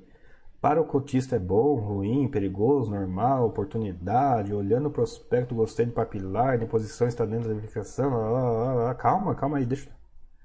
Tá, eu vou tentar responder as primeiras Foxhold. Bom para quem, ruim para quem? Para o cotista que não faz nada, tende a ser ruim. Para o cotista que opera tende a ser bom, por incrível que pareça. Para o cotista que opera tende a ser bom. Porque existe uma discrepância de preço entre Datacom e Data, DataAce, existe uma discrepância informacional aí, tem gente que está sabendo, tem gente que não está sabendo. E dá para diminuir o, o, prejuízo, se você opera, às vezes dá para ter lucro acima do prejuízo da operação. Então depende de quem é você na fila do home broker. Se você é o cara que não faz nada, é ruim. Se você é o cara que muito opera, talvez, talvez Empate talvez tenha lucro, mas pode dar prejuízo também, pode ser de qualquer maneira ruim. É, isso aí eu acho que é o caso do RSR, né? Recebíveis do, da REC. Nem sei, precisa ver a data que ele ficou ex, mas era 11%, né? O preço, entre o preço que estava no mercado e o preço de emissão é 11%. 11% é quanto a Selic mesmo? Né? Quanto que é? São 5 anos de Selic. Né? Dependendo, dependendo do que você fez, você ganhou numa operação só 5 anos. Tá? Tira uma de imposto, você, você adiantou 4 anos de rendimento, 4 anos de Selic. Num mês só, numa semana só. E ainda sai do outro lado aumentando a quantidade de cotas do fundo, que você, pelo jeito, olhou a carteira e gostou. Né? A, pipeline fez, a carteira fez sentido e o pipeline fez sentido. Então vamos ver o que aconteceu aqui. O, o, você vai sair do outro lado com mais cotas, precisa ver se percentualmente maior ou não no fundo, né? Ou você vai sair com mais cotas e vai ter adiantado 4 anos de rendimento, ver se isso compensa com a diminuição percentual que você vai ter com essa emissão abaixo do VP. Sim, vai ter uma diminuição percentual porque tem uma diluição para baixo e não uma diluição para cima. Então depende da conta, é uma conta bem detalhezinha, é uma conta que o pessoal geralmente ignora né, o ganho de capital de fazer a arbitragem e daí a conta negativa, né? Ah, eu vou tirar a parte boa da conta. É claro que a conta da negativa, mas nem por isso, nem não necessariamente colocando essa parte que ajuda, não necessariamente compensa. Uh, Foxhold comenta, sim, ele mesmo, a pegadinha foi que a emissão foi lançada com data ex já. Sim, pessoal. Não existe obrigação nenhuma, nenhuma que fatos relevantes sejam à frente. Pode muito bem, sim, o fundo. Ó, que horas são? São 8h30, 8h20 da noite. O mercado está fechado. É uma hora tão boa para o fundo ficar ex como de manhã. Né? Esse aqui é interessante. Não seria a primeira vez, não seria a última. Uh, se ele já ficou ex, ele diminui a potência da operação, que torna difícil você sair no positivo na operação. Isso eu vou já vou te adiantar, quando ele já nasce ex, é difícil de você pré-flipar. Que é uma das poucas chances que você tem de tornar essa situação, que, que é muito provavelmente negativa, em positiva. Neutro a positiva, né? Quando já, quando já sai ex, já. Quando já sai ex, você não tem o ganho informacional. Você talvez tenha só a inércia, né? Por exemplo, ele, no dia seguinte, ele estava ex no dia seguinte ele abriu em alta ou abriu em baixa. Né? Se ele abriu em baixa, provavelmente, provavelmente foi ruim de qualquer maneira.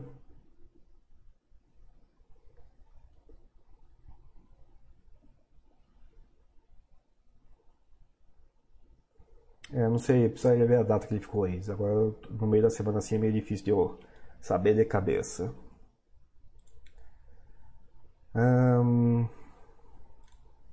Tem mais alguns casos que eu quero trazer aqui para vocês. Eu só deixo preparar aqui para ficar fácil de apresentar.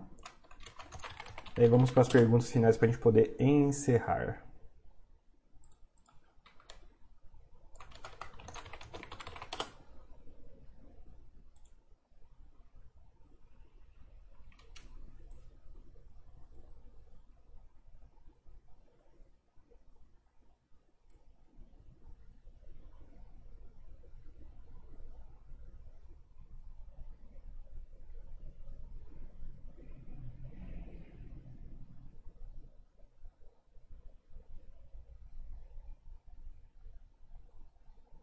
Tá, ok. Um caso, dois casos, três casos. Eu acho que três casos dá pra, dá pra cumprir de interessante. Só eu vou pôr uma ordem mais interessante aqui.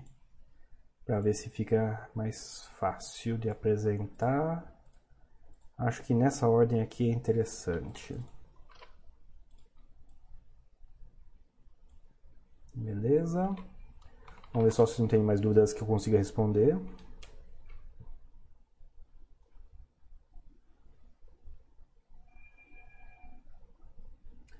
Você arrasou. André, para, para alguém que tem efetivas dificuldades de cuidar de imóveis físicos e está mais idosa, é razoável a estratégia? Sim, é razoável, você arrasou. Porque esse é um problema de o que é menos pior. Não é uma questão de ser ou não razoável, é uma questão apenas de que é menos pior. A gente vai ficando mais velho, a gente vai perdendo a habilidade mental, por mais que tenha feito isso a vida toda, então torna-se um pouco perigoso. Tem que tomar cuidado de pegar fundo multi, multi, multi, não ser o fundo que vai ficar para viúva, né? O caso real que eu conheci uma viúva que tinha todo o patrimônio em BBFI. Ah, é o marido que cuidava. O marido morreu. A, a, a filial da corretora ela tentou fazer ela diversificar, mas calhou que quando eles começaram a fazer isso foi na época em que o inquilino saiu e o fundo recebeu pagou uma multa enorme daí como justificar para uma pessoa que o rendimento dela daquele fundo que era que o marido cuidava, que sempre deu certo para eles, que agora o rendimento aumentou para caramba e vocês vão vender ele? Como você justifica isso, né? É claro que depois que a multa foi paga, né? O rendimento não foi exatamente nem, nem, nem o anterior, nem o, o mais recente. Então, sim, é só porque é uma questão de menos pior. É, facilita mexer com herança, documento, fazer muita coisa, mas é. O dinheiro cai na conta e ela gasta, a pessoa gasta. Pronto, resolveu, resolveu o problema. Ah, vem tributação, come um quinto. Sim, tem que deixar avisado. pode inquilino sair, pode vir tributação e cortar um quinto, pode. Mas compara com agora, que teve redução de qualquer maneira de aluguel do imóvel físico, teve inquilino que pediu para não pagar, nem que seja temporariamente, tem inquilino que não pagou, pedindo ou não. E nesses termos, uma carteira diversificada, de fundo grande, multi-multi, para uma pessoa que não lida com os imóveis, que não gosta de cuidar de imóveis, eu prefiro fundo imobiliário a imóvel. Não tenho, não tenho dúvidas que isso vai gerar uma quantidade absurda de imposto, que o, que o patrimônio vai diminuir nessa história toda. Torcer para que realmente ajude depois desses problemas todos. Né? Vai que não consegue vender, né? A vai vender é fácil, né? Vender num preço razoável, conseguir a documentação, vai que não consegue vender. É o menos pior, mas tem um monte de problemas no meio do caminho. É gerar patrimônio, né? Você vai sair com menos patrimônio do outro lado, não tem jeito.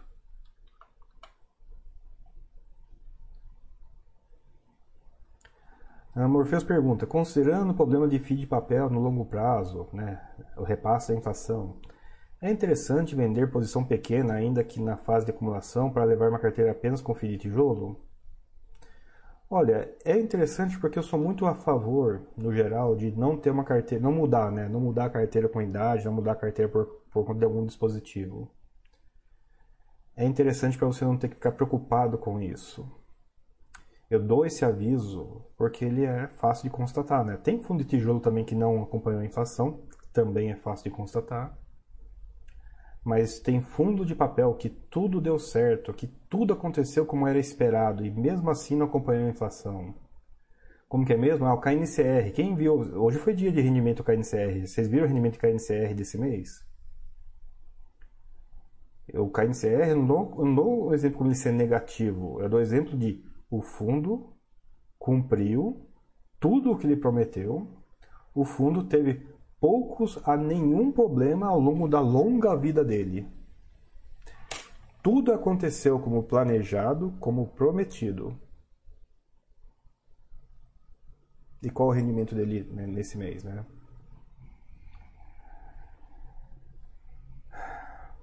Funciona na período de acumulação.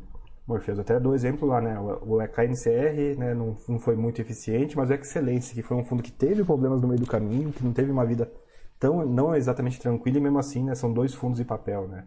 Não dá para condenar a classe inteira por causa da afirmação. No período de proveito, sem reinvestimento, né, sem reinvestimento é o correto, ele é muito horrível em países com inflação. Brasil. E, mas isso é, de novo, condicionado a não reinvestimento. Com reinvestimento depende da classe, depende se ele é CDI, Depende se ele é IPCA, depende se ele é GPM, depende se ele é IPCA mais nada, ou se ele é IPCA mais 8 e coisas do tipo. Tem um monte de dependes aí na história.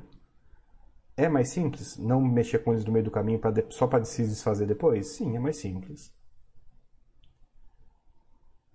Mas como eu brinco também, acho que no curso e ao vivo, aqui no chat, né, o pessoal reclama, ah, mas tem um fundo meu que tem um custo alto. Ah, tá legal. E para você eu vou oferecer um fundo de CDI mais nada. Mas para o seu vizinho eu vou oferecer um fundo de GPM mais 14. Ah, não, mas o fundo de GPM mais 14 eu quero. Não, o fundo de GPM mais 14 tem um custo alto que você já falou que você não quer. Se você olha só para o custo e não para o retorno líquido, você vai escolher com base no custo. Né? Óbvio, se você está olhando para o custo, você vai resolver, vai resolver a sua vida, vai decidir sua vida com base no custo, não no retorno líquido. Eu, particularmente, prefiro olhar para o retorno líquido. Inclusive, fundo de papel na fase de acumulação.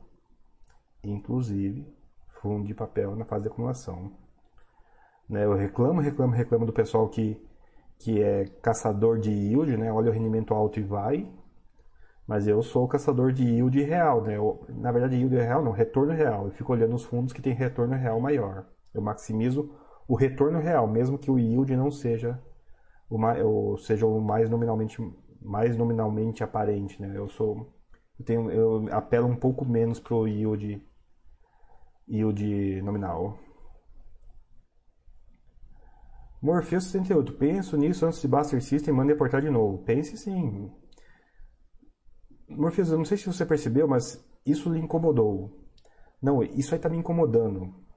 Isso está tirando o sono. Essa parte da minha carteira não está passando no teste do travesseiro. Um pedaço da carteira que não passa no teste do travesseiro só tem um destino, quarentena ou fora. Né? Tudo bem, dois destinos. Ou quarentena ou fora. Tem que passar no teste do travesseiro, tem que passar no teste do travesseiro, tem que passar no teste do travesseiro. Morfeu 78. FII de tijolo que não acompanha inflação, interrogação, interrogação, interrogação? Sim. Morfeu 78. FII de tijolo que não acompanha inflação. Ah, qualquer fundo. Ó, eu vou, eu vou dar a regra para vocês, para vocês verem se vocês entendem o porquê. Se eu dar a sigla, vocês vão saber a regra. Ah, o fundo é ruim. Não. Eu pego o meu fundo imobiliário e faço a emissão dele lá em 2011 quando a Selic estava, nem sei, a Selic estava o quê? 8, 9, não, devia estar 10, 11. Vou fazer o fundo imobiliário e meus primeiros imóveis, o cap rate é perto de 9, 10, 11, porque é onde a Selic está, 9, 10, 11. 2020. Vou fazer emissão. Selic está em 2. Eu não preciso mais caçar imóveis e nem vendedor vai aceitar e vender o imóvel a carp rate de 8, 9, 10. O vendedor fala assim, não, vai. Eu, eu tenho um comprador aqui a 6, por que eu vou dar para você para 9% de cap rate? Não. Eu sei que os seus cotistas pagam 5 e pagam felizes. Então, 5,5 só para a gente ficar no meio do caminho. É claro que um fundo que fazer emissão com cap rate menor vai diminuir o retorno nominal. E o nominal diminuir nominal perde para a inflação, né? que a inflação costuma ser positiva no, no somatório, né? no longo prazo. Então, fundos que começaram a vida com o Selic maior e foram fazendo emissões do longo do caminho, tiveram sim, não acompanhar a inflação. A cota talvez até tenha acompanhado, né? você vai ver que o preço modificou-se ao longo dos anos, mas o rendimento não. Então depende de como você olha, né, o rendimento, que é a minha reclamação nos fundos de papel, né, o rendimento não acompanha a inflação e o VP não acompanha a inflação. Fundo de tijolo, provavelmente o VP algo segue a inflação, mas o yield depende das emissões serem em taxas iguais ou melhores. Mas não é o que pessoa física faz. Pessoa física não gosta de aumentar o yield do fundo pessoa física, gosta de diminuir o yield do fundo. Então, sim, por diminuição de yield, tem fundo de tijolo que não vai acompanhar a inflação. Porque não é o que as pessoas físicas gostam. As pessoas físicas gostam de diminuir yield. André, você está sendo cruel. Não. No meio da crise tem emissão? No meio da crise, quando o juros está alto, quando ninguém consegue vender dinheiro nenhum tem que vender o um imóvel barato, o pessoal topa participar de emissão? Pelo jeito que eu tenho acompanhado, não. Quando está todo mundo feliz, quando a Selic está caindo, quando está todo mundo com dinheiro desesperado para comprar qualquer coisa que renda mais que 2% ao ano tributado. Tem emissão? Hum, tem emissão. Qual a chance, né, de você melhorar o yield comprando só no topo? Exemplos, qualquer fundo antigo. RB, RBCB, eu acho que o KNRI é mais. O KNRI eu acho que é mais fácil de ver isso. KNRI, BRCR, HGB, HGRE. É mais fácil ver isso em tijolo também, né? Que tijolo, uma classe que cresceu pra caramba. Uh, é, acho que esses. KNRI é um exemplo bom, BRCR e, e HGRE. Morfeu, você nunca tinha ouvido falar disso, que fundo de tijolo não acompanha a inflação? Pergunta para Morpheus e para todo mundo aqui. É novidade isso? Nessa quarta-feira, em 30 de setembro, às 8h40 da noite, daqui a pouco eu vou encerrar o chat. É a primeira vez que vocês estão ouvindo falar que fundo de tijolo não acompanha a inflação? Por curiosidade. Serra Azul, no FII de papel a pessoa tem que tentar que saia com inflação, concordo totalmente. E olha que interessante Serra Azul, IGPM está em 20% esse ano.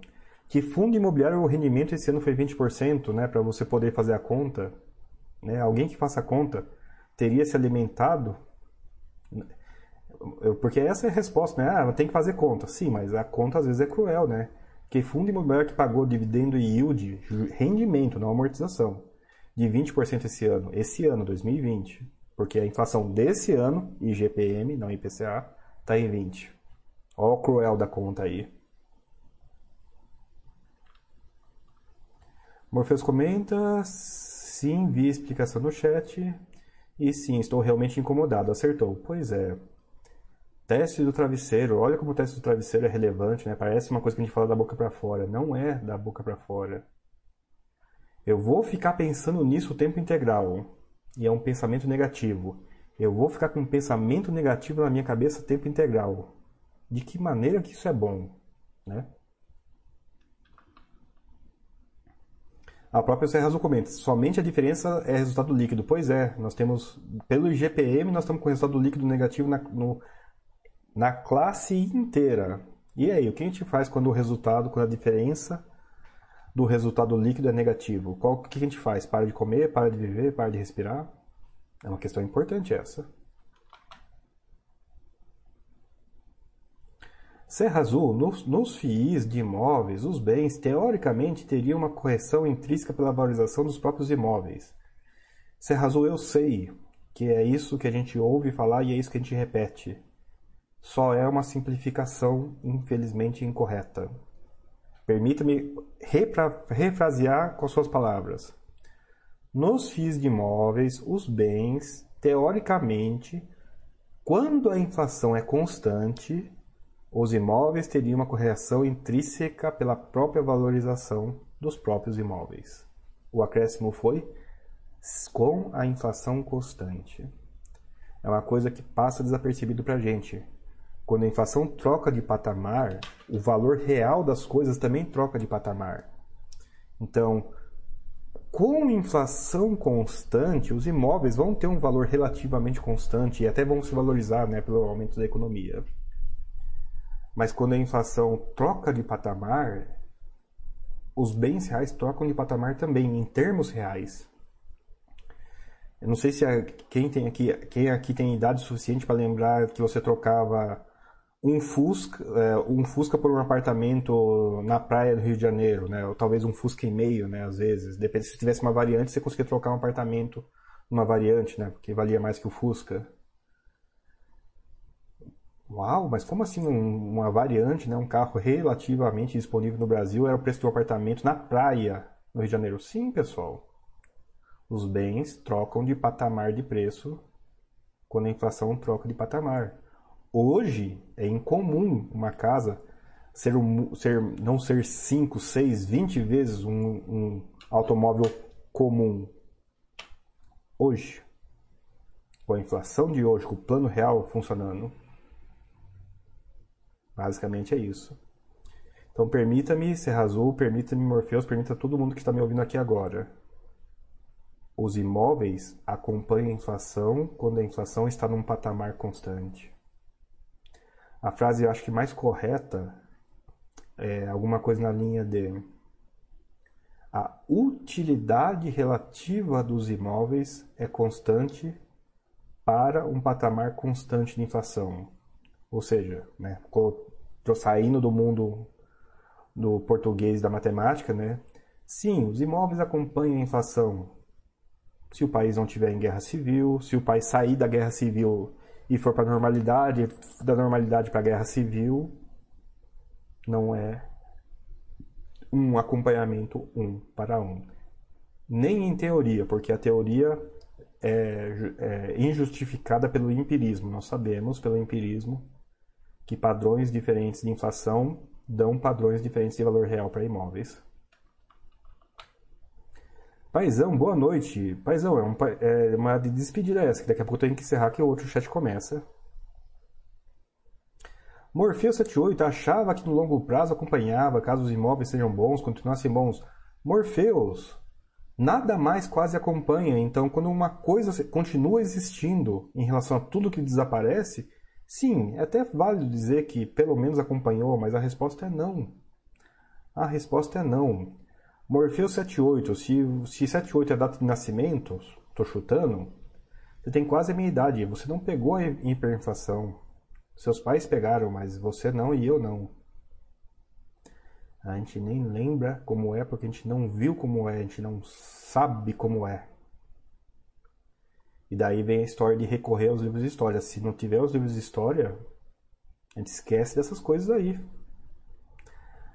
Ah, os imóveis acompanham, os imóveis sobrevivem à inflação. Isso eu vou concordar. Só isso. Ok, pessoal, com, esses, com esse clima maravilhoso, né, entusiasmado e feliz aqui, né, incrivelmente positivo desse, dessa quarta-feira, 30 de setembro de 2020, né, 2020, o ano do Covid-19, caminhando para o encerramento do chat de fundos imobiliários aqui pela Baster.com, só assunto light, só assunto divertido, né, só assunto que todo mundo aqui né, concordou com bases folclóricas apropriadas e, e homogêneas, né? Ai, ai, pessoal, lembre-se que eu sou pessimista de plantão. Me levem a sério até certo ponto. E GPM dá surto, pessoal, não é a primeira vez, não vai ser a última. Ah, é quem que regride a quem? Os dois, tá? Não é não acreditem porque o GPM dá surto que não vai, que ele não vai, não vai, vai, ele vai voltar. Provavelmente vai, mas ele contamina o IPCA, pessoal. O 1 é função do outro mesmo, tá? O R quadrado dos dois é maior, é maior do que é maior do que meio nos dois casos, né? Um é função do outro, é, uma, é um enroladinho no outro. Então, sim, a gente vai ver o IPCA subindo enquanto o GPM estiver alto basicamente. Vamos torcer para que o GPM reverta, torcer, para que essa contaminação não seja tão extensa. Mr. Burns, seu livro tem tiragem física? Sim, Mr. Burns, tem sim. Põe aí no Google. Clube de Autores. Ele está disponível. Eu ia por aqui no site também, tô, tô eu, eu tô devendo isso lá pro, pro próprio Baster, inclusive, de re, rever lá o processo deles para colocar o livro impresso aqui, mas enquanto não tiver aqui, Clube de Autores, tem livro impresso lá. É, publica, recebe em casa. E é isso, pessoal. Com essa última dúvida, faltando 15 minutos para o próximo chat, que eu vou liberar com 15 minutos para dar tempo de arrumar. E encerrando o chat de fundos imobiliários aqui pela Baster.com. Desejo a todos uma boa noite, um ótimo restinho de quarta-feira, um ótimo restinho de semana. Né, talvez seja estranho falar nisso, mas fazia muito mais sentido em maio, abril, maio, junho, né?